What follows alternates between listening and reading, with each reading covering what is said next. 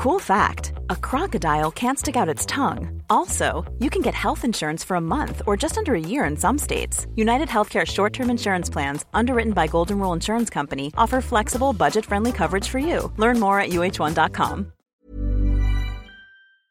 Dieu lui a donné la foi, un petit je ne sais quoi. Elle a dans le cœur une force qui guide ses pas. Et oui, personne ne s'attendait à une citation d'Ophélie Winter en préambule d'un épisode du Seul avis qui compte dédié à Bernadette, mais si vous allez voir le film, vous comprendrez que c'est totalement à propos. Jingle.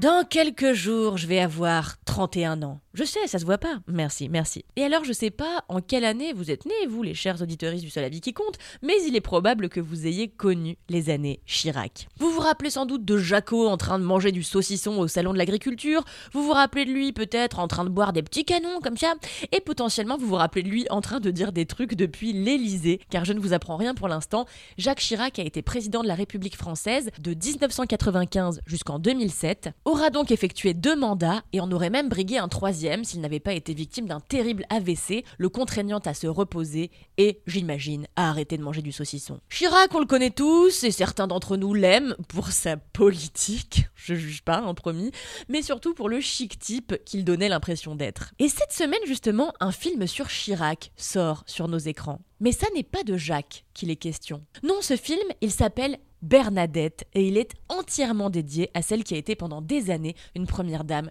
très appréciée des Français. D'abord dans l'ombre de son mari, Bernadette Chirac a réussi quelques coups d'éclat par elle-même, et c'est notamment ce que raconte le premier long métrage de Léa Doménac.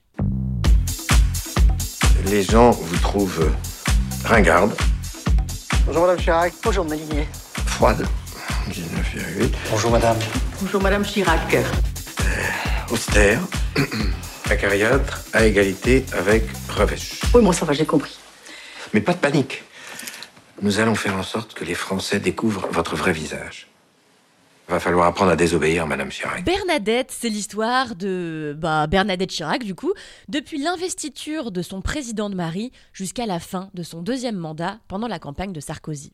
On la suit alors dans ses débuts timides de première dame avec ses tailleurs Chanel ultra vintage et ses bourdes auprès des journalistes. Au départ, Bernadette est considérée comme ringarde, austère et froide comme une porte de prison, d'après un sondage réalisé auprès des Français. Et puis un jour, on lui colle dans les pattes à un conseiller qui n'a qu'une seule idée en tête, redorer le blason de la première dame de France. Réfractaire au changement au départ, Bernadette décide finalement de faire sa révolution, surtout quand elle apprend que son époux l'a trompée avec une actrice italienne. Désormais, Bernadette adopte un franc-parler, s'investit à fond pour la Corrèze et pour les pièces jaunes aussi, son projet philanthrope le plus connu, éblouit par sa verve et troque même son éternel tailleur Chanel rose bonbon pour encore du Chanel, mais un peu plus dans l'air du temps. Bernadette est une nouvelle femme, elle se venge du chauffeur de Jacques qui a pissé sur sa tortue, raille Dominique de Villepin sans vergogne et se fait carrément une sortie avec Hillary Clinton sans que celle-ci se donne la peine de passer par l'Elysée saluer le président. Bref, Bernadette devient petit à petit une sorte de Lady Di et laisse dans son sillon un certain parfum de liberté et de douce révolte, même si Bernadette reste évidemment extrêmement loyale à son mari. À partir de maintenant, ça va filer droit à l'Elysée. Mais enfin, qu'est-ce que c'est que ce bordel?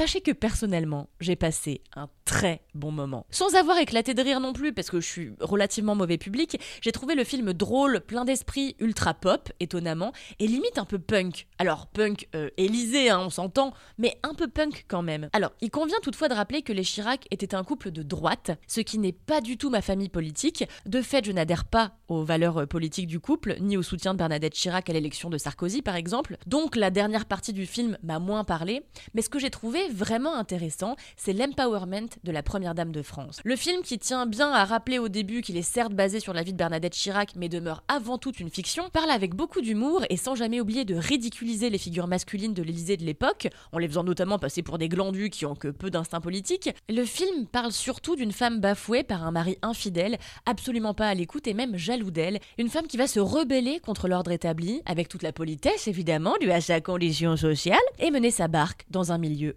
globalement hostile aux femmes. Cette parodie a beau être bien musclée et adroitement écrite, elle n'aurait pas été si drôle si elle n'avait pas été emmenée par certains des plus grands noms de la comédie, Catherine Deneuve en tête, qui fait une Bernadette exceptionnelle et je pèse mes mots, on dirait qu'elle est née pour jouer la mère Chirac, Villermoz, qui fait un excellent Jacques, et bien sûr notre Podalides national, merveilleux en Bernard Niquet. Sinon, j'ai été surprise de retrouver Laurent Stoker en Sarkozy. C'est un étrange choix étant donné leur physique vraiment différent, mais un choix qui porte ses fruits finalement puisque le résultat est marrant.